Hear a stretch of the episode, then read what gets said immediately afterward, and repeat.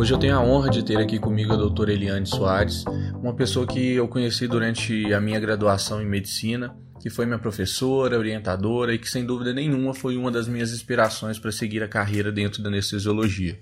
A doutora Eliane é anestesiologista da rede Mater Dei, atualmente é professora assistente do Departamento de Cirurgia da UFMG e fellowship em anestesia obstétrica pela Universidade de Toronto, no Canadá. Enfim, acho que é uma convidada que dispensa maiores apresentações, então sem perda de tempo, aumenta o volume que tem muita coisa boa para nós conversarmos hoje.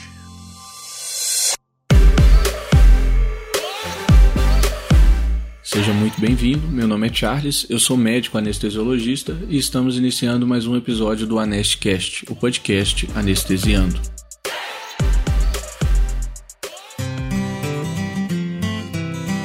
Está começando Anestcast, porque a nossa anestesia não termina no bloco cirúrgico.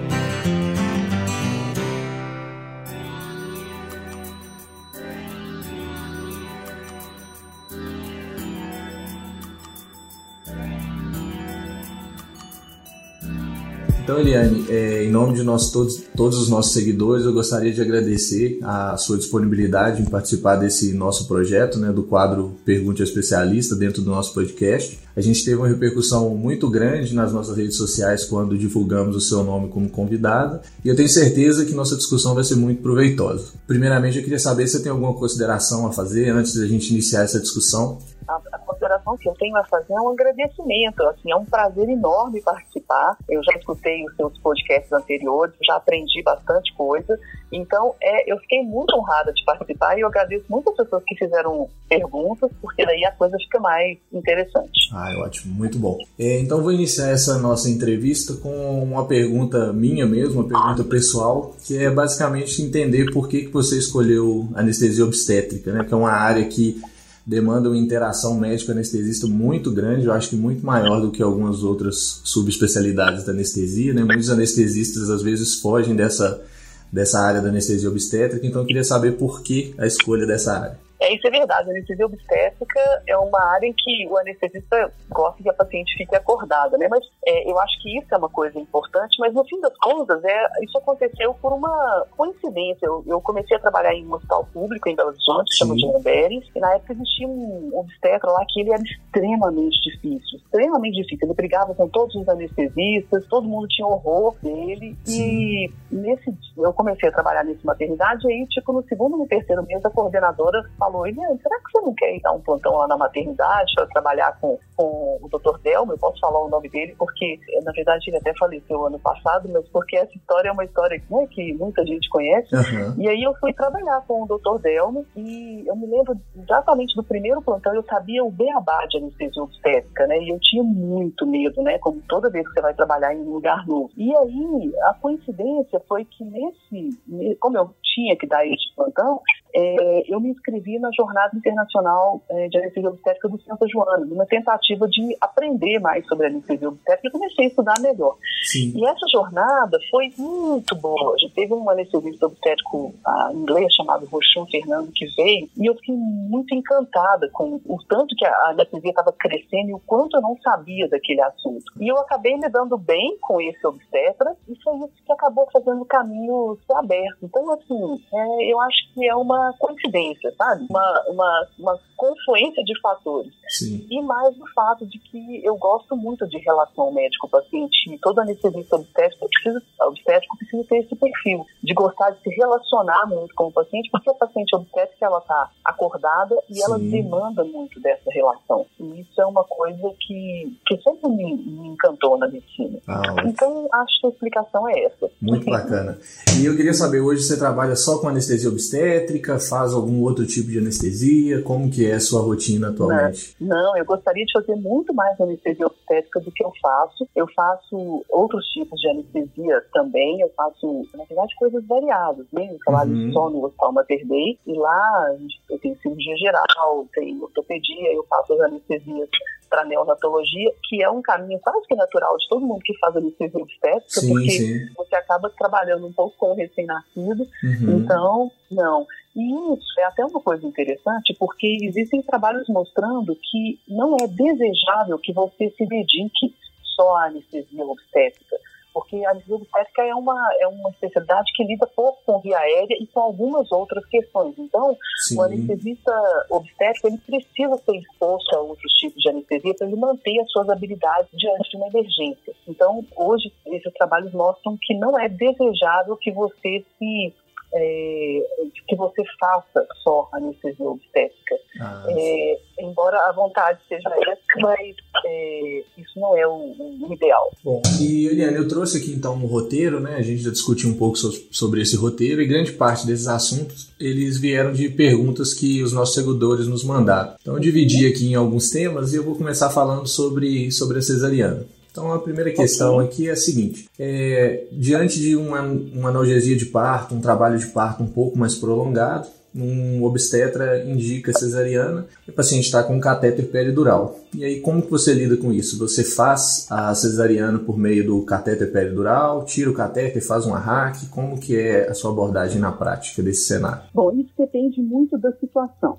Então, a gente tem situações em que é possível esperar alguns minutos e a gente tem situações em que não é possível esperar alguns minutos. Então, Sim. o primeiro raciocínio é o raciocínio de quão imediata aquela cesariana precisa ser feita. Se você pode esperar alguns minutos, você precisa pensar sobre o catéter, porque catéteres que vêm apresentando falhas, mesmo que parciais, durante todo o período de analgesia são catéteres que estão em posição, estão em posição ruim. Então, ruim. Então, você não deve usar esses catéteres para uma conversão. Mas se o catéter vier funcionando bem, durante o período todo e você tiver um tempo, porque a latência que você vai precisar para a lidocaína, ela é de no mínimo de 10 a 15 minutos, idealmente Sim. 20 minutos.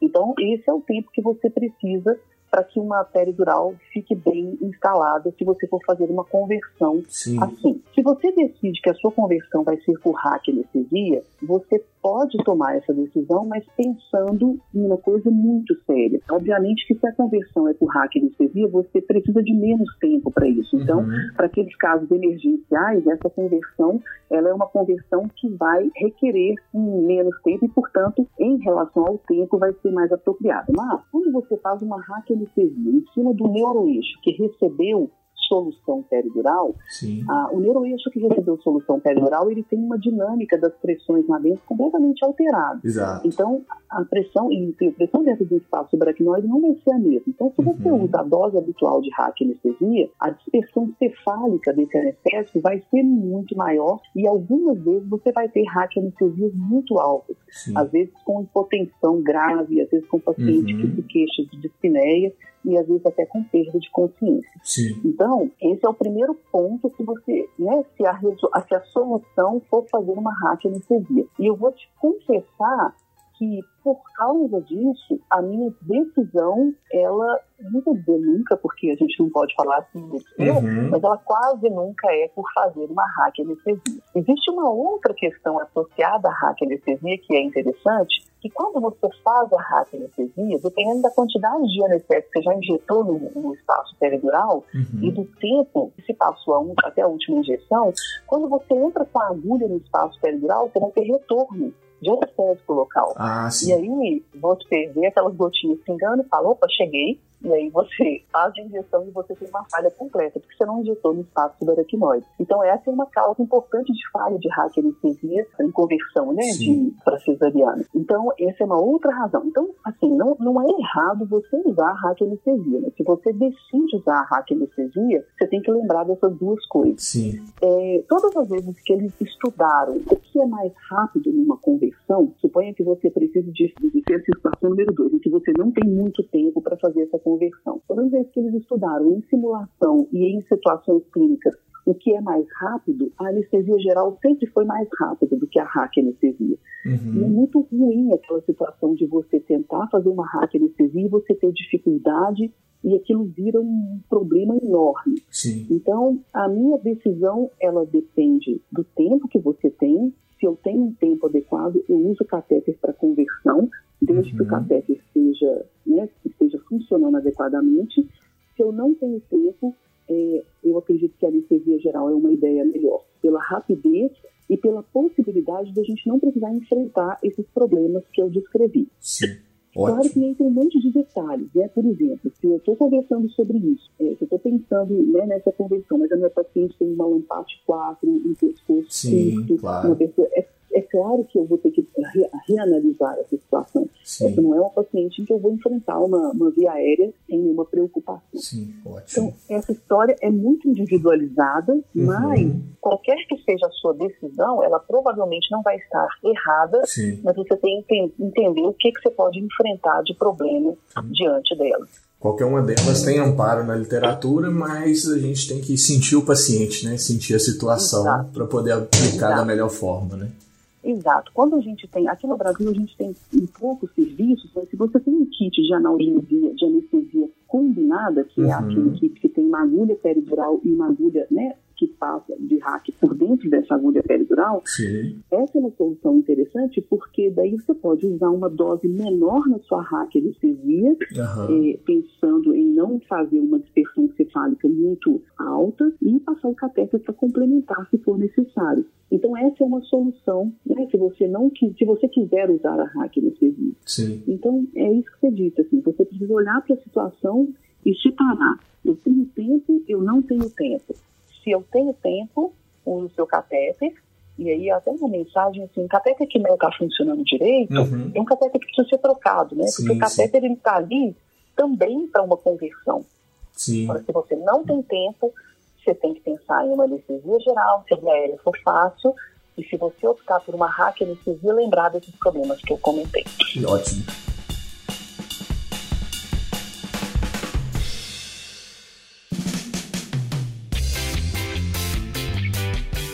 E assim, durante a sua abordagem do, do período de analgesia, se você percebe que seu catéter está funcionando mais ou menos, é, você tem essa rotina de trocar o catéter?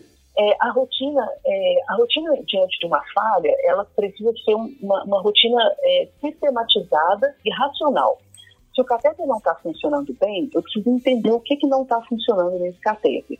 E aí eu preciso entender se é uma falha de lateralidade, uhum. ou seja, um lugar está mais anestesiado que o outro, Sim. se é uma falha de altura ou se é uma falha de concentração. Então, quando você tem uma falha, a primeira coisa é você testar e identificar que tipo de falha você tem. E não tem jeito de fazer isso a não ser testando mesmo, ou com gelo ou com algodão com álcool, para poder tentar entender o que está acontecendo com aquela peridural. Sim. Se a falha for de lateralidade, a gente precisa, né, tem algumas, é, esse assunto é um assunto enorme, mas assim, sim, sim. É, falando rapidamente, talvez você precise, o catéter ele está em uma, um lado mais do que em outro, uhum. e talvez recuar esse catéter pelo menos meio a um centímetro vai resolver o problema. Sim. Se a falha ela é de altura, talvez você precise usar um volume um pouco maior, porque a gente sabe que o espaço peridural ele pode ter algumas trabéculas. Uhum, e às vezes o anestésico ele se dispersa de maneira inadequada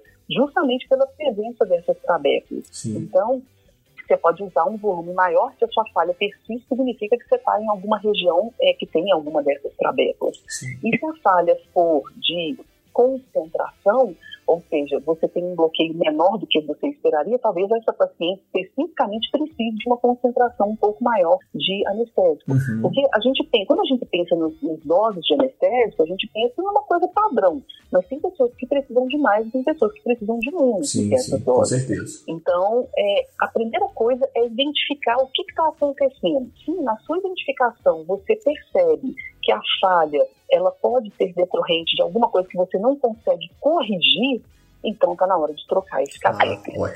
E aí, até nessa abordagem, uma coisa interessante é que hoje uma recomendação é que se você tem uma falha que você não conseguiu corrigir, talvez o ideal seja fazer uma anestesia, uma analgesia combinada. Uhum. Porque quando você cria um orifício na dura mater com a sua punção subaracnoide, a gente sabe que por aquele orifício uma porcentagem do anestésico que você injetou no espaço cerebral vai passar. Sim. E isso faz com que a sua analgesia fique mais adequada e a sua conversão também fique mais adequada. Ótimo. Então, diante de uma falha, o ideal é você usar uma analgesia combinada para você poder ter um catéter melhor funcionante no futuro.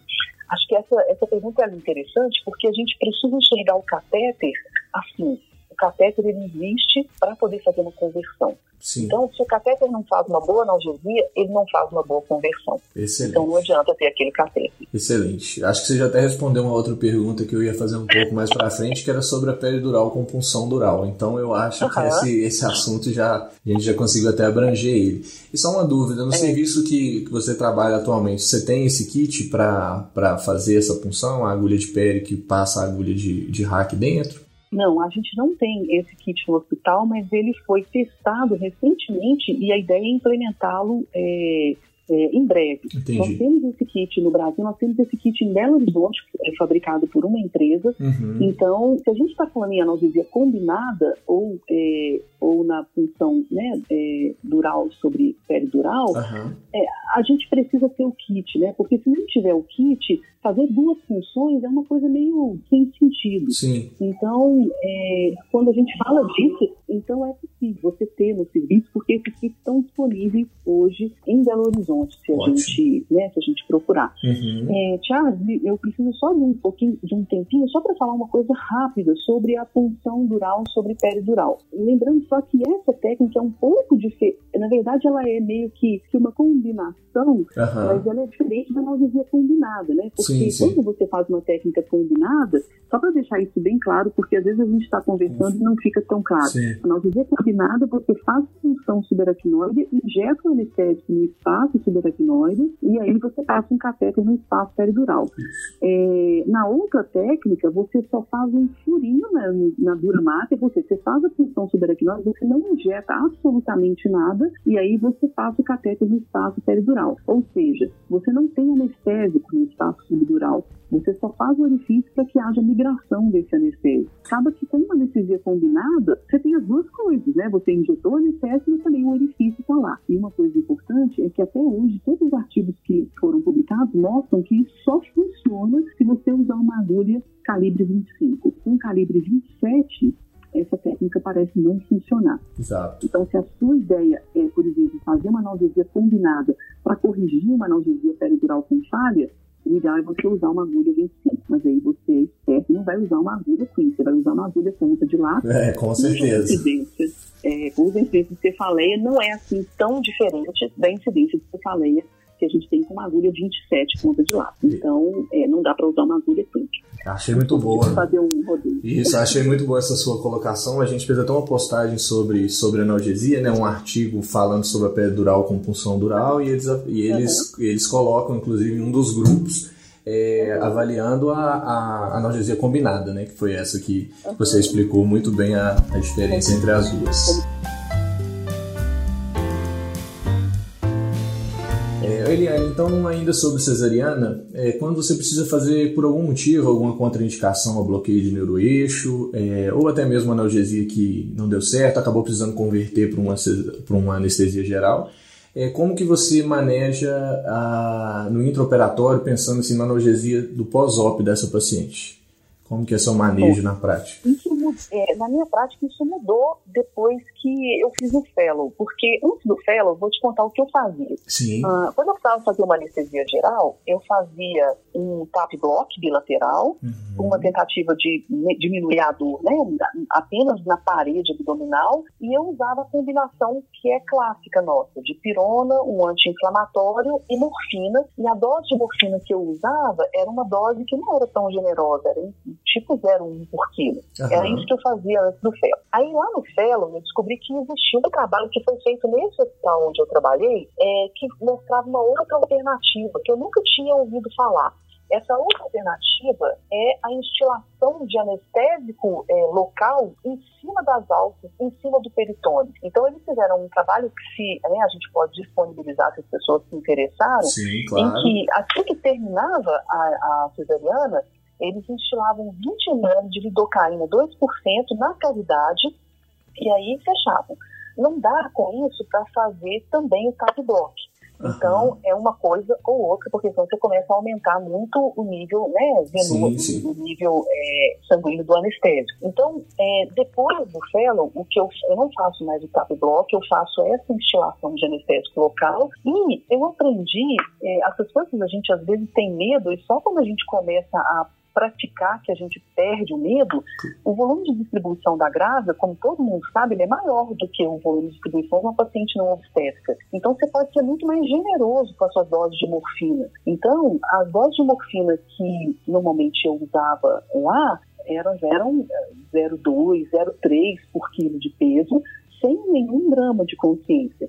É claro que lá eles têm um problema, eles não têm dipirona, eles têm paracetamol oral. Uhum. Então, hoje em dia, se eu preciso fazer uma anestesia geral, a minha, a minha conduta é a lidocaína intraperitoneal, dipirona, um anti-inflamatório e uma dose generosa de morfina de 0,2 a 0,3 ah. é, miligramas por quilo. Excelente. É, eu acho que isso vai produzir uma, uma analgesia mais interessante. Outra coisa que, só em parênteses, quando eu tenho uma anestesia geral eletiva para uma paciente para cesariana, uma outra coisa que parece auxiliar é você usar gabapentina pré-operatório e mantê-la durante três dias no pós-operatório. A gabapentina tem uma, alguns efeitos colaterais, né? A paciente fica um deles, que é o mais frequente, a paciente fica bem sonolenta, mas a gente usava uma dose de 300 miligramas no pré-operatório imediato, uhum. e aí fazia esse esquema e mantinha durante, eh, na verdade, durante 48 horas a mesma dose. Essa combinação, ela é uma combinação muito efetiva e muito interessante. As pacientes, elas ficavam com um score de dor que era semelhante àquele que a gente consegue com a morfina intratecal. Ótimo. É essa técnica, particularmente da instilação do anestésico no peritônio, eu não conhecia. Vou querer, sim, o artigo para a gente poder disponibilizar e poder discutir sobre ele. E só uma coisa rápida sobre isso, como que foi a aceitação da, dos cirurgiões, dos obstetras? Teve alguma objeção? O pessoal ficou meio com o pé atrás é, com essa técnica? Como que foi é, implantar é, isso? Como é trabalho, trabalho não tem, não tem objeção, né? Não, não, eu falo assim, na sua prática aqui no Brasil, depois que ah, você voltou para cá. É, entendi. É, bom, é, eu, eu, ia, eu ia só completar assim, não tem objeção, mas as pessoas, obviamente, elas olham meio atravessado. Ah, claro, né? com certeza. Né? É, porque, porque quem vai fazer é um cirurgião, é um obstetra, né? Sim. Aqui no Brasil, depois que eu voltei, eu usei essa a lidocaína intraperitoneal três vezes. Foi o, o, o, foram as únicas vezes que eu precisei usar. E foi ok, assim, os obstetras entenderam, é, porque eu acho que o obstetra, ele já entendeu que quando você não usa é, bloqueio de neuroenche e morfina, é, eles sabem como a dor é muito pior, né? A gente volta para o passado, né? Na época que não se colocava morfina para hack, para cesariano, né? Então, a aceitação foi, foi até interessante. E aí eu já deixo o, o artigo lá guardado numa pastinha do computador para mandar, para eles poderem ver que não é uma invenção, né? Sim, é uma claro. Que tem, é, que, tem, que tem uma evidência que é, que é bem bacana. Ótimo, ótimo.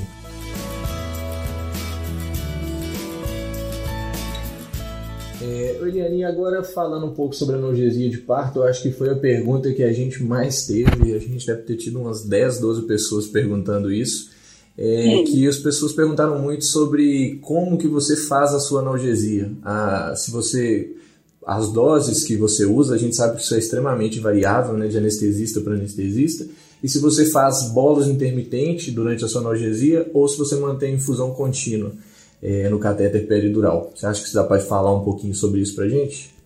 Claro, eu vou fazer o seguinte, vou dividir essa, essa resposta em duas. É, eu vou contar o que, que pode ser feito e vou contar o que, que eu faço. Ah, Porque ótimo. daí as pessoas não ficam com uma receita, que às vezes elas fazem uma coisa diferente da minha e que também é ótima e que podem continuar claro. fazendo. Sim. Bom, então, hoje, se a gente for pensar qual é a melhor técnica de analgesia, pensando em satisfação do paciente, pensando em bloqueio adequado e pensando em um bom bloqueio sacral, a técnica hoje que consegue contemplar essas três coisas, ela se chama PIB. PIB é do inglês de analgesia, bolos intermitentes programados. Então, essa técnica significa você ter uma bomba de infusão, e a gente tem bombas aqui no Brasil que fazem isso, essa bomba, ela vai estar ligada a uma bolsa de anestésico e vai estar ligada no catéter peridural e a cada 40 minutos ela vai injetar uma solução, normalmente 10 ml, que pode ser de bupivacaína ou ropivacaína. Se for bupivacaína, 0,625%, se for ropivacaína, 0,1%. Então, se for perguntar assim, qual é a técnica hoje que os maiores serviços do mundo usam? Essa técnica é a técnica de PIB. Essa técnica, ela precisa de uma série de coisas que acertem.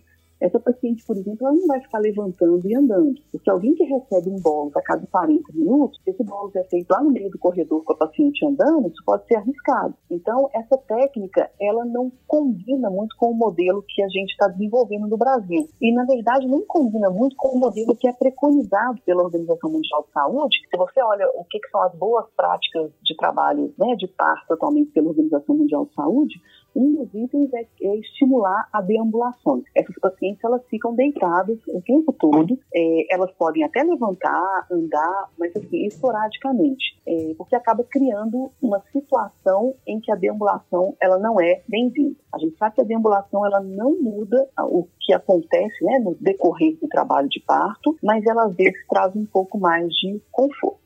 Bom, esse é um assunto super polêmico, não vou entrar nele, claro. mas enfim, pensando numa técnica, a técnica é de bolos intermitente programado. Por que, que essa técnica é a melhor? Porque quando eles foram analisar o que, que acontece do ponto de vista anatômico, quando você faz uma infusão contínua em comparação com um bolos intermitente, quando você faz uma infusão contínua, como a pressão ela é continuamente a mesma e mais baixa, você concentra muito o anestésico ao redor da ponta do catéter. Então a dispersão desse anestésico ela não é tão grande. Isso faz com que com o tempo as pacientes que recebem infusão contínua, elas acabem tendo algum grau de bloqueio motor. Quando você faz bolos intermitentes, cada vez que você faz um bolo, a dispersão da solução ela é muito maior.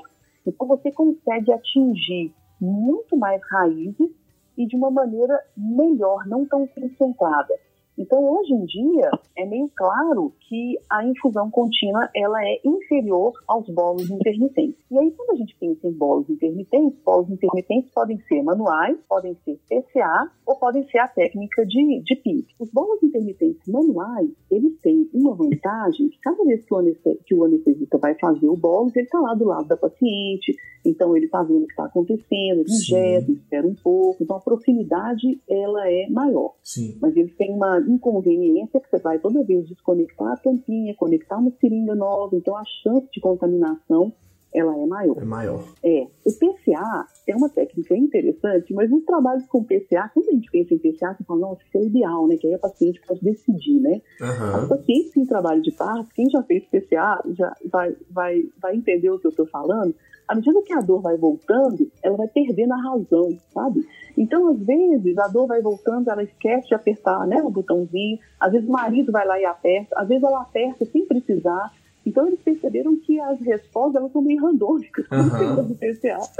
Então a técnica ela não é tão interessante justamente porque nem sempre a resposta da paciente é a resposta que a gente espera. A técnica de PIB é a que consegue a analgesia mais adequada, a extensão mais adequada da analgesia, a menor incidência de falha, porque uma coisa que é preocupante é assim, se você tem uma dor grau 10 e você vai começar uma analgesia, às vezes uma concentração muito baixa não vai ser suficiente para aliviar aquela dor grau 10. Se você tem uma dor grau, sei lá, 6, essa dor é mais fácil de ser aliviada. Então, se você faz uma analgesia e você deixa a paciente voltar a sentir dor, você vai precisar de mais anestésico para aliviar aquela dor. Então, deixar a paciente voltar a sentir dor é um péssimo negócio, porque daí você tem que usar mais anestésico. O PIB tem a vantagem de não deixar a paciente voltar a sentir dor.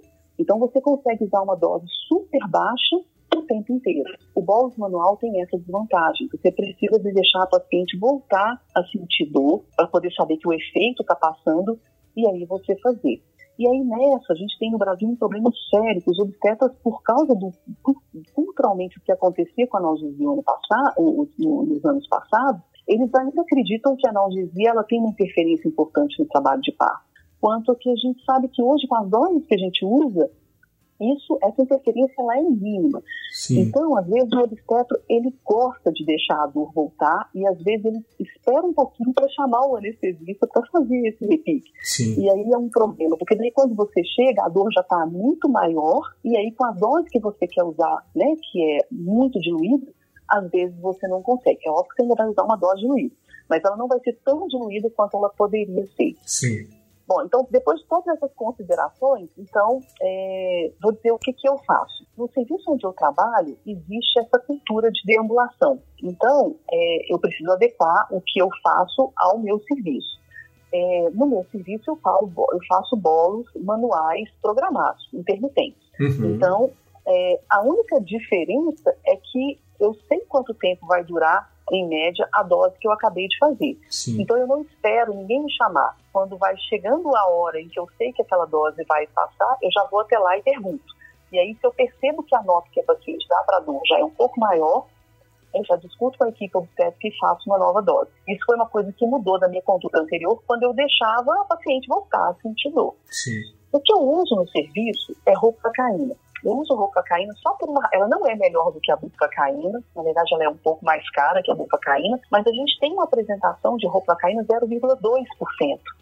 Então, é, com a roupa caindo 0,2%, eu consigo já na primeira dose, porque a primeira dose que a gente faz é uma dose um pouco mais concentrada, né? Porque é a dose da dor mais intensa. Sim. Então, o ideal é usar a roupa caindo 0,2% ou então a roupa caindo 0,125%. Então, só por causa disso, pela facilidade de ter o anestésico, eu uso a roupa caindo nessa primeira dose. E a ela, eu associo um opioide. O opioide que eu associo é o fentanil, porque eu acho que pela potência o fentanil vai ter uma, uma incidência de prurido um pouco menor. Então, a minha preferência é pelo fentanil. A minha primeira dose é ropivacaína 0,2%. Eu uso, em geral, 15 ml e eu associo nesses 15 ml 50 microgramas de fentanil. Essa é a primeira dose, normalmente, com a qual eu induzo a, a anestesia. Sim. Então, a indução é assim que, né, eu, uma coisa, que eu aprendi, essa é a indução de uma analgesia peridural. E a manutenção eu faço normalmente com a ropivacaína também, uhum. 0,1%. E nessa ropivacaína, eu também é, associo opioides. Essa foi uma outra mudança importante que aconteceu na minha conduta. Então, todas as minhas doses, elas têm anestésico local e, o opioide. e o opioide. Aí, a ropivacaína para a nova dose, é, em geral, eu preparo uma, uma solução em um soro de 100 ml, para poder ficar mais fácil. É, então, eu normalmente, uma bolsa de 100 ml, eu aspiro 10 ml dessa solução, jogo fora, uhum. e lá dentro eu coloco 10 ml a 1%. Uhum. Então, eu vou ter ali dentro uma solução a 0,1%.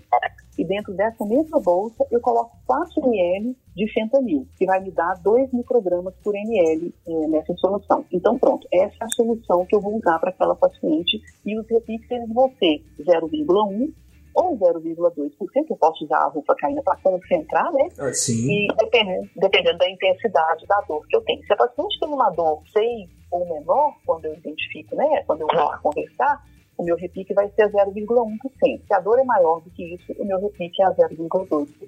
E é claro que individualizado, né? Se 0,1% eu percebo que não está funcionando, eu vou aumentando a concentração. Só lembrando uma última coisa, que quando você usa ropivacaína 0,1 ou se você usa bufacaína, essas doses vão ser 0,0625 com a mesma quantidade de fentanil, é, a duração vai ser menor, obviamente. Então, essa é uma analgesia que vai durar uma hora, uma hora e meia. Então, ela vai te dar muito mais trabalho porque você vai precisar fazer outras horas. Mas isso compensa porque a sua interferência é muito menor no trabalho de parto. Sim, e você faz uma participação ativa também, né, no, no pelo que eu entendi, é. no, nesse, no trabalho de parto da paciente, né? É. Eu acho que a gente ainda vai precisar de alguns anos para poder entrar em acordo com a obstetrícia, para eles poderem perceber que a nossa analgesia não é a causa de alguns problemas que, que, que, acontecem, sabe? De prolongamento do trabalho de parto, de, de né, um parto instrumentado. Sim. Se você usa analgesia com baixas doses, sua interferência ela é mínima, mas o obstetra ainda acredita que ela é uma interferência importante. E isso não é culpa deles, é porque, de fato, a gente está num período de transição. Assim, agora que a gente começou no Brasil a fazer analgesias de maneira mais adequada. Então a gente vai precisar de tempo para eles ganharem a nossa confiança. Você está ouvindo a Nestcast. E muitos dos obstetras que estão atuando atualmente, né, que estão na prática, aí, eles foram eles foram criados num ambiente que a analgesia ainda interferia muito, né, com, com o trabalho de parto. Então é difícil um pouco mudar a cabeça do pessoal de uma hora para outra, né? Sem dúvida. E se eu tivesse no lugar deles, era exatamente a mesma coisa que eu ia pensar, assim, porque eles têm uma vivência de analgesia, que é uma vivência que é difícil, negativa. Então, vai ser necessário um pouco de tempo para eles começarem a, a, acreditar que de fato não é isso que acontece. Eu tive pacientes no Fellow que, porque lá o trabalho de lá a parte vaginal é a, é a, é a regra. Então, eu tive pacientes que ficavam, às vezes, 24 horas, 30 horas em trabalho de parto e elas recebiam a cada 40 minutos uma dose de solução anestésica. Então, é, às vezes eram os pacientes de parto induzido, né, que são mais demorados, então, e a gente via que não, o problema não é a analgesia, o problema ele é de outra natureza. É, o, aquele parto que, que vai acontecer, né, um, um período, um primeiro estágio prolongado, um segundo estágio prolongado, ele já seria assim, se você usa esse tipo de analgesia ultradiluída, é, o, o, o que interfere é outra coisa mas a gente vai precisar de tempo para todo mundo conseguir se habituar a isso. Sim, ótimo. Também concordo bastante com essa visão. É, Eliane, e outra pergunta agora, mudando mais uma vez de assunto, uma pergunta que foi muito, é, apareceu muito aí nos nossos comentários é sobre vasopressor durante a, o, o momento do, do parto, né, cesariana principalmente, após o bloqueio de neuroeixo. É, então eu queria saber, né, a gente viu aí pela literatura né, que teve época que era efedrina, depois veio a, os alfa-agonistas, né, a fenilefrina, depois metraminol, e hoje está aparecendo muito aí alguns trabalhos com a noradrenalina, né, em uso na gestante. Eu queria saber se você tem preferência por algum vasopressor, fenilefrina, metraminol, usa efedrina em algumas situações e qual que é a sua relação atual com a noradrenalina em bolos para gestantes? Se você usa, qual diluição que você usa, é, se você acha que vale a pena, o que que você, na sua prática, você viu em relação às evidências e o que que você aplica no dia a dia.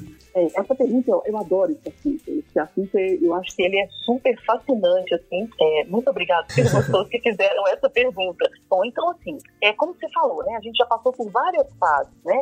A gente, inclusive, eu não passei por essa fase, porque ela foi antes, né, de eu começar a praticar anestesia. Havia a fase em que ninguém usava o vasopressor, porque ficava todo mundo com medo do vasopressor fazer vasoconstrição no leito placentário e isso aí causar hipóxia é, fetal. Aí tem um trabalho clássico que foi feito com ovelhas, né?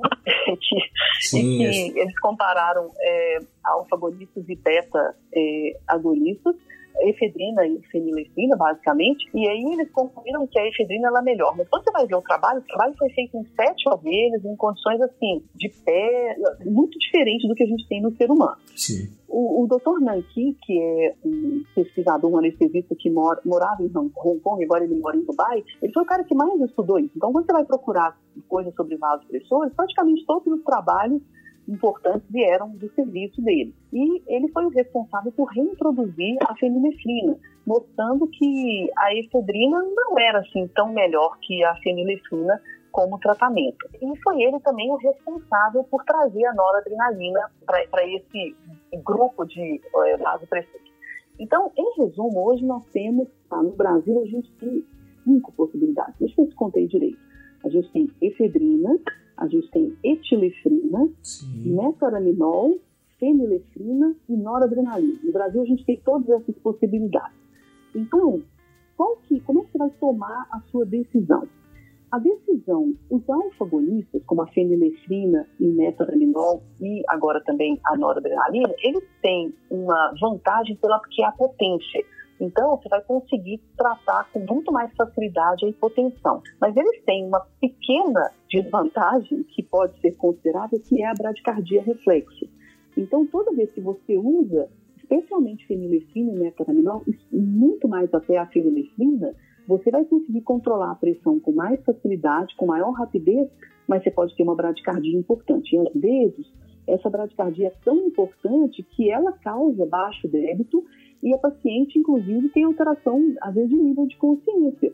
E a frequência fica tão baixa que, apesar da pressão estar adequada, a perfusão cerebral ela diminui. Sim. E aí, sobre isso, eu vou aproveitar e fazer um parênteses que, em gestante, a gente tem que ser muito cuidadoso com essa situação, porque às vezes a gente vê a situação acontecendo, vê lá uma frequência de 30, 35, e a primeira coisa que a gente tem vontade de fazer é a tropina meio miligrama, porque isso é uma bradicardia com instabilidade hemodinâmica. Sim. E aí, se você faz a tropina nessa situação, a frequência vai subir absurdamente e a sua próxima medida de pressão vai ser alguma coisa do tipo 220%.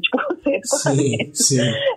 Então é desesperador essa situação. Uma montanha russa, faz, né? Se você não faz atropina, você vai ter uma paciente que está né, ali, perdendo, embaixo de baixa perfusão cerebral. Se você faz atropina, você pode ter uma AVC hemorrágica pela hipertensão que você acabou de causar. Então isso acaba nos ajudando a tomar uma decisão é, do que, que vai ser melhor usar. Ah, só uma coisa. Quando a noradrenalina começou a ser usada, ela veio justamente para tentar resolver essa questão, sabe? Porque a bradicardia que a gente tem com a noradrenalina é muito menor. Então, ela tem a vantagem de ser potente, mas causar menos bradicardia. Então, essa resposta que a gente vê com a fenilefina e com o metaraminol, ela é menos intensa com a noradrenalina. Ela é muito intensa com a fenilefina, uma intensidade intermediária com metaraminol, que tem uma pequena atividade beta, e menor ainda com a noradrenalina. Então, hoje em dia, para você tomar uma decisão, a, a decisão é, sobre tratar a hipotensão, talvez a melhor maneira seja a seguinte: você vai olhar para a frequência cardíaca da paciente. Se a frequência cardíaca for maior do que 60, isso significa que provavelmente uma bradicardia importante não vai ser um problema para você. Então, é, frequências maiores do que 60, você pode usar fenilefrina, metaraminol ou noradrenalina. Já já vou falar sobre os três separadamente. Se a sua frequência cardíaca for menor do que 60, você pode ficar em apuro se você usa uma alfa-agonista. Então, aí, nesse caso, o ideal é usar efedrina ou etilefina. Etilefina é uma droga muito brasileira. Né?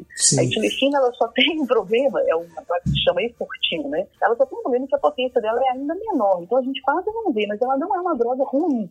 Se você tiver só etilefina no seu serviço, você vai suar para controlar a pressão mas ela também pode ser usada. Então, o nosso marco é a frequência cardíaca. Comparando as duas, as, né, os alfa e os beta agonistas mostram que o que importa não é a droga que você usa, o que importa é a sua é, o seu rigor no tratamento da hipotensão. Se você é muito rigoroso, você vai ter um resultado muito melhor. Então, na verdade, quando você acaba de fazer uma hack, você tem que virar psicótico com a pressão arterial. É, uhum. É, às vezes eu vejo alguns colegas que fazem uma hack anestesia e vão lavar a mão. E, é, não, não, dá para sair da sala e lavar, nem para lavar a mão quando você termina de fazer uma hack anestesia. Sim. Você vai colocar o seu aparelho de pressão para medir a pressão com o menor intervalo que ele for capaz de medir dois minutos normalmente é possível, e qualquer mudança na pressão arterial em relação à pressão inicial você vai tratar. Se a pressão inicial for 110 por 80 e a primeira medida for 108 por 80, você vai tratar essa hipotensão. Porque a próxima medida já vai ser 90 por 70 e a próxima já vai ser 60 histórica. Sim. Então você precisa ser psicótico com a pressão arterial. E aí você vai. Outra coisa importante, não dá tempo de diluir uma droga dessa quando você ah, acabou de fazer a raquianestesia, porque a primeira medida já pode ser ah, baixa. Então, as suas drogas elas já têm que estar diluídas. Na sua mesa precisa já ter um alfa-agonista e um beta-agonista por exemplo, fenilefrina e efedrina, ou metaraminol e efedrina. Então, isso é muito mais importante do que a escolha do que, que eu vou usar. E a escolha do que eu vou usar vai depender da frequência cardíaca. No Brasil, a gente tem uma droga que é o metaraminol. No Canadá não existe, em vários países essa droga não existe. O metaraminol, ela tem um perfil melhor do que a fenilefrina, porque ela causa um bradicardia, como eu tinha dito anteriormente, é, menos frequentemente ela causa bradicardia. Então, é, o metaraminol ele é mais fácil de manejar do que a fenilecina. Mas se a gente for procurar na literatura, a gente tem pouquíssimos trabalhos, trabalhos com metaraminol. Então, se você for uma pessoa que gosta de seguir a literatura, a sua droga é fenilefrina. Se você for uma pessoa que prefere usar a experiência, não é uma coisa maravilhosa, né? A gente sabe que não deve Sim. ser assim, mas talvez porque né, a droga não tenha sido tão estudada. Usar metaraminol não está errado e é uma boa ideia. A noradrenalina, quando ela foi estudada, a dose é de 6 microgramas por bolus. Então você tem que pegar uma bolsa, você tem que fazer uma diluição para você colocar 6 microgramas por ml é, numa seringa. Lá no serviço, a droga já vinha diluída da farmácia. Ela já tinha uma pessoa que fazia a diluição, aspirava várias seringas e mandava para você a seringa pronta. Eu acho que aqui no Brasil isso é muito perigoso. Eu acho que aqui no Brasil o ideal seria que o próprio anestesista fizesse a sua diluição. É, mas aí já começa a ficar um pouco mais trabalhoso, sabe, Thiago? Eu não sei se isso é factível, né? Então, nesse momento, a minha impressão é de que a noradrenalina ela é muito interessante, mas ela talvez não seja muito prática para ser usada aqui. A não ser que você tenha uma logística que permita que você tenha as diluições prontas ou que você faça essas diluições e possa usar. ela fica estável, se não me engano, durante três ou quatro dias. Então, é, é muito interessante usar. A resposta ela é muito boa. Você tem uma baixa incidência de bradicardia. Você pode fazer um bolo de 6 e se não houver resposta, um bolo de 12. Mas eu acho que a logística é uma coisa que, que atrapalha um pouco o uso aqui. Outra coisa que eu acho que atrapalha é que a gente tem metaranilona. Então a gente, a gente pode começar a usar muito mais. Exatamente.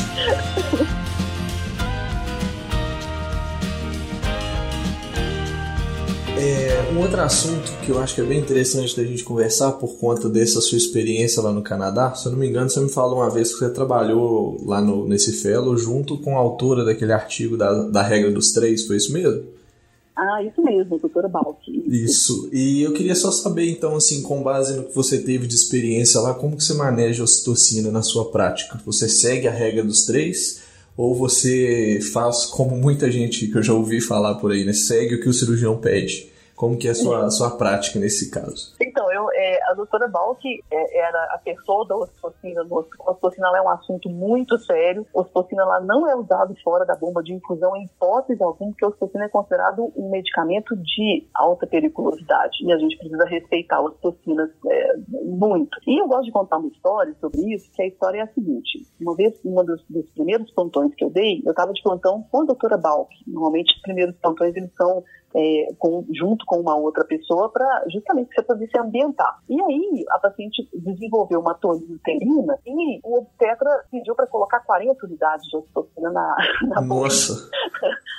e aí assim, me deu até um arrepio. Eu falei, não tô acreditando que eu saí lá do Brasil para chegar aqui e escutar alguém pedir para colocar 40 unidades de ocitocina numa bolsa. E aí foi legal, porque eu pensei, quantas vezes isso já não aconteceu né, comigo aqui? Uhum. E eu pensava, se eu fosse a doutora Bal, o que tu ia fazer agora? Uhum. E aí eu falei, ela me olhou, né, com aquela cara assim, e aí, o que, que, você vai fazer? E aí eu, eu falei, eu gostaria de ver a sua resposta. Então, ela abordou o obstetra da seguinte maneira: essa paciente não tem um perfil hemodinâmico, uma condição hemodinâmica para receber 40 unidades de ocitocina em infusão contínua agora. O que é muito verdadeiro. Se alguém que tem uma tonilterina está sangrando e recebe essa dose de ocitocina, vai fazer uma vasodilatação e pode ficar muito potente. Então, eu entendi que lá o problema da ocitocina é muito parecido com o problema que a gente tem no Brasil. E o principal culpado disso somos nós mesmos, porque trabalhos sobre ocitocina mais importantes, eles são publicados em revistas de anestesia, eles não são publicados em revistas de obstetrícia. E no, na obstetrícia você encontra referências que falam que o adequado é colocar 40 unidades de ocitocina numa bolsa. O, problema que existe aqui também existe lá, e é a mesma história da analgesia, ele vai demorar um tempo para poder ser resolvido. Foi lá que saíram os trabalhos mais interessantes que mostram que uma exposição a alta dose de ocitocina, ela faz um down, um down regulation nos receptores. Então, você no útero que está atônico, se você usa uma dose muito alta de ocitocina, você internaliza os receptores, então você piora a atonia uterina. E foi lá também que, que, que, se mostrou, a farmacocinética já, né, a gente já sabia que a dose, a, o tempo de ação é, ele é de 3 minutos, a dose necessária em um útero que já foi exposto à ocitocina, ela é de 3 unidades, e que a dose máxima, a partir da qual a gente começa a ter a dessensibilização, down regulation, é 10 unidades. Então é daí que nasceu a regra dos três, fazer 3 unidades, 3 minutos, 3 vezes. Eles até mostraram lá um trabalho que é um dos últimos, paciente que não entrou em trabalho de parto, ela chegou para fazer uma cesariana letiva. A dose necessária para uma profilaxia de atonina é de 0,3 unidades. Então ela é ainda mais baixa, é, é, quase que homeopatia, né? Uhum. a gente está com uma dose bem segura aí, né, com as três unidades, né? Exatamente, a unidade já é assim, uma quantidade absurda, né? Então, lá, como é que a gente fazia? Quando, quando eu eh, comecei, eles estavam usando uma, uma maneira alternativa que eles estavam estudando. Então, essa maneira era de usar 0,5 unidades nos pacientes que não tinham sido expostos à ocitocina, e na regra dos três, às vezes as pessoas ficam muito concentradas nas regras dos três, não que tem nas laterais, a regra, a regra dos três diz que a gente tem que manter uma infusão contínua depois que você, que você termina. Então, a gente usava 0,5 unidades como um bolo rápido e depois a gente mantinha uma infusão contínua durante 3 a 4 horas. Porque essa infusão ela é necessária para manter a contração adequada. Isso no útero que não tinha sido exposto à ocitocina. O útero exposto à ocitocina, regra dos três três unidades, três minutos, pergunta, mais três unidades, três minutos, pergunta, três unidades, três minutos, pergunta, e aí que vem a grande beleza da regra dos três. A regra dos três, ela não só serve para diminuir a dose de ocitocina, ela serve para te lembrar que é para você parar de insistir na ocitocina. Se você já usou uma dose de 10 unidades, você tem que mudar de interotônico. Essa é a grande beleza da regra dos três. A partir do momento que você já fez três doses de três unidades, está na hora de tentar alguma outra coisa. Ótimo. E essa é a, é a, coisa mais interessante que eu acho. Assim, então, não está na hora de fazer 40 unidades de ocitocina, está na hora de usar metilherbometrina, de usar misoprostol, de usar alguma outra coisa. De mudar a estratégia, né? E mudar a estratégia. Ótimo. Porque a grande mortalidade, né, o grande, a grande uh, problema acontece quando você começa a insistir no ocitocina, o útero para de contrair, faz uma vasodilatação, você vai ter uma paciente com uma atonia que não vai se resolver e que vai estar muito potente. Excelente.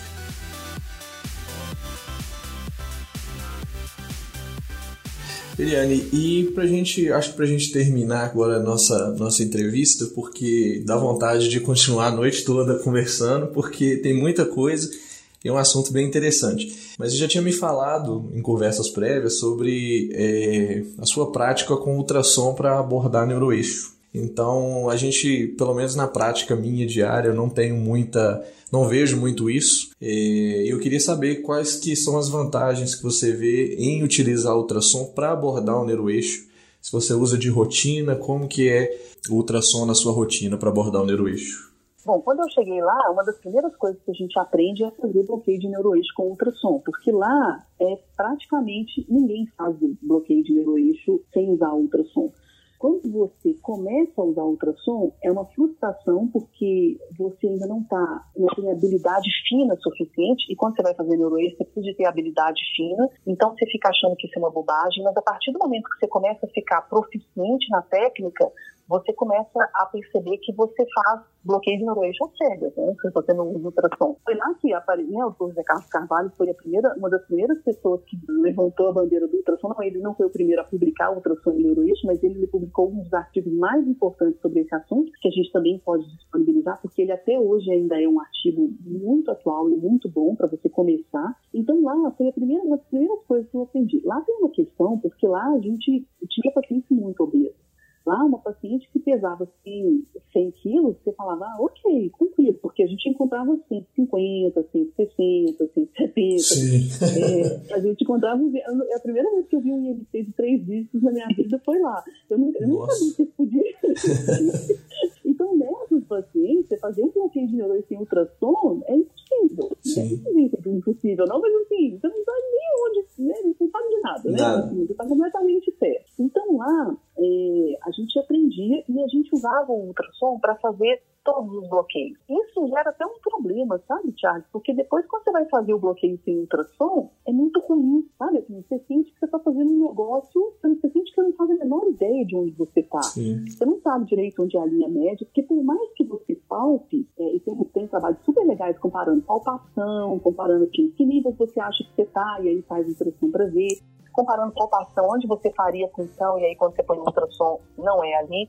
A história do nível é a mais crítica, na minha opinião, porque a gente fica achando que a gente está fazendo bloqueio em L2, L3, L3, L4, e quando você faz ultrassom, você percebe que você está mais alto do que isso a maior parte das vezes. Trabalho clássico sobre isso, 70% dos anestesistas não faziam a menor ideia de onde eles estavam fazendo a função. Então, é engraçado que quando você começa a fazer bloqueio com ultrassom, depois que você vai fazer um bloqueio a sério, seu bloqueio é sempre super baixo, assim, né? fica morrendo de medo de onde Sim. você está. Então, lá, é, lá essa é uma, é uma constante. A gente já chegava para fazer o bloqueio com ultrassom. Aqui no Brasil eu encontrei uma resistência importante sobre isso, porque aqui no Brasil essa técnica não é muito difundida. Então, é, para bloqueios que eram muito fáceis, eu via que às vezes a equipe de obstetrícia ela ficava desconfortável se eu usava o ultrassom. O problema é que se você não usa o ultrassom sempre, você perde a habilidade de fazer. Claro. Então, é, hoje em dia, o ultrassom, a gente já tem nível de evidência muito bom para poder dizer que você faz um bloqueio mais rápido, que você tem menor incidência de perfuração de duramarker, tem menor incidência de complicações em geral. É claro que nas pacientes cujo a palpação é fácil, isso é menos crítico, mas para paciente que você olha e você não sabe direito, você não consegue palpar direito, essa aí, o ultrassom faz muita diferença. Então, atualmente, o que eu faço para não entrar em atrito com a obstetrícia, nas pacientes que a palpação é muito fácil, eu faço a cega. Embora eu fique muito desconfortável. Tenho que confessar para você que esse ainda, ainda é um desconforto, porque a impressão é exatamente essa. Eu não faço a menor ideia de onde eu estou entrando, eu não faço a menor ideia de qual distância que eu tenho que né, percorrer a agulha. E às vezes aí eu até demoro mais, porque o que acontece com o ultrassom é que você mede, você sabe, olha, o espaço epidural está a 4 centímetros da pele. Então você entra com a sua agulha 3 centímetros e meio e você precisa só fazer manobra durante meio centímetro. Quando você faz uma, uma dural sem ultrassom, entra duas agulhas de 2 centímetros e meio, 3 centímetros, e aí você começa a fazer a manobra de peso de resistência. Então você gasta mais tempo para chegar no espaço. Então, hoje em dia, nas pacientes muito fáceis, eu não uso ultrassom, mas se eu olho para a coluna, a palpação é difícil, eu vejo que a coluna não é, tem alguma escoliose, eu uso ultrassom. Eu acho que isso está piorando a minha habilidade com ultrassom, sem dúvida, eu gostaria de poder usar em todas as pacientes, mas na função, né, como anestesista, a gente precisa se adaptar sempre ao, à equipe que a gente está trabalhando. Isso é uma coisa que todo mundo percebe. O cirurgião, o obstetra, ele não faz ideia da complexidade do que você está fazendo. Ele quer que a coisa seja feita de uma maneira ágil. E, eu, e todos os que são anestesistas que estão me ouvindo vão entender do que eu estou falando. Não importa se você usa uma técnica super sofisticada ou se você usa uma técnica tosca, o cirurgião, ele às vezes não compreende isso, porque ele não tem que compreender, não é anestesista. Então a gente precisa de usar a complexidade e a elegância, mas atendendo a, esse, é, a essa expectativa da equipe. Então, somente essa é a minha essa é a minha conduta. Eu gostaria muito que a técnica fosse popularizada, né, aqui no Brasil, uhum, claro. é, para a gente poder usar com mais, né, para a gente poder, porque à medida que as pessoas começam a ver as coisas sendo usadas, elas aceitam claro. melhor. Acho que é mais uma coisa para a gente mudar na cabeça dos obstetras, né? É, Anotar é. na lista. Sem dúvida.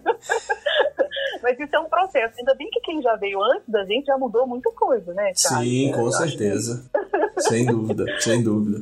E eu acho que isso assim é frustrante tanto para você é, que está há mais tempo na prática, é frustrante para mim que tô comece, que comecei há pouco tempo, porque essa questão de se adaptar muito à, à equipe cirúrgica, às vezes a gente tem que abrir mão de algumas coisas que a gente tem certeza, algumas coisas que a gente acredita, que está na literatura, em prol de um melhor relacionamento ali com a equipe naquele momento, né? Então... É verdade, mas isso é frustrante, mas ao mesmo tempo é um desafio muito interessante, sabe, Charles? Acho que a gente encara assim, é, é, é uma eu fico extremamente frustrada, é claro, mas eu encaro isso como um desafio, assim, o que, que eu posso fazer para mostrar para essa pessoa que isso aqui é importante, mas ao mesmo tempo sem, sem, uh, sem atrapalhar o plano que ela tem na cabeça dela.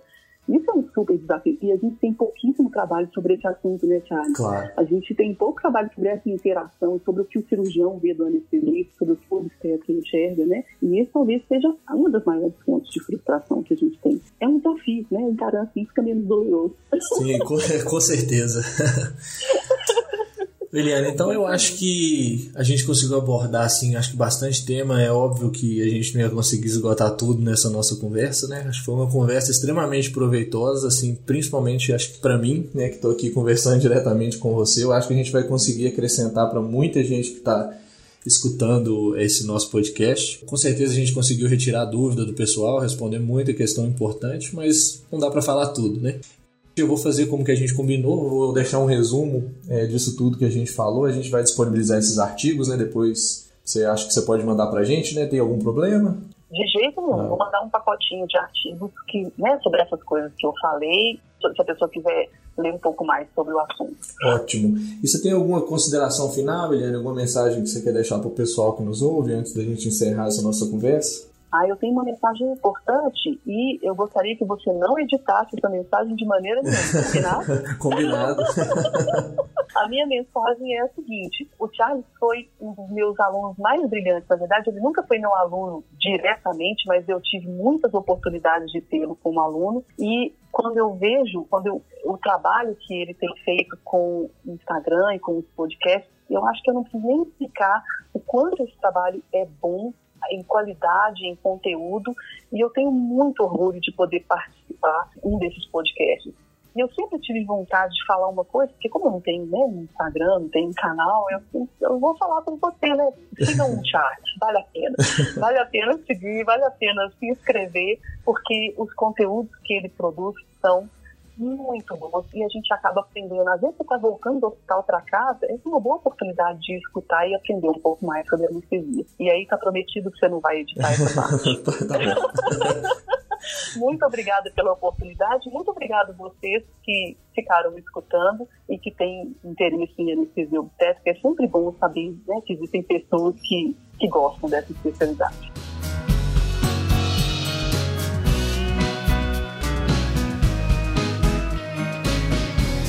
Gostaria mais uma vez de agradecer a doutora Eliane pela participação e a você que nos ouve, obrigado pela companhia e até a próxima anestesia.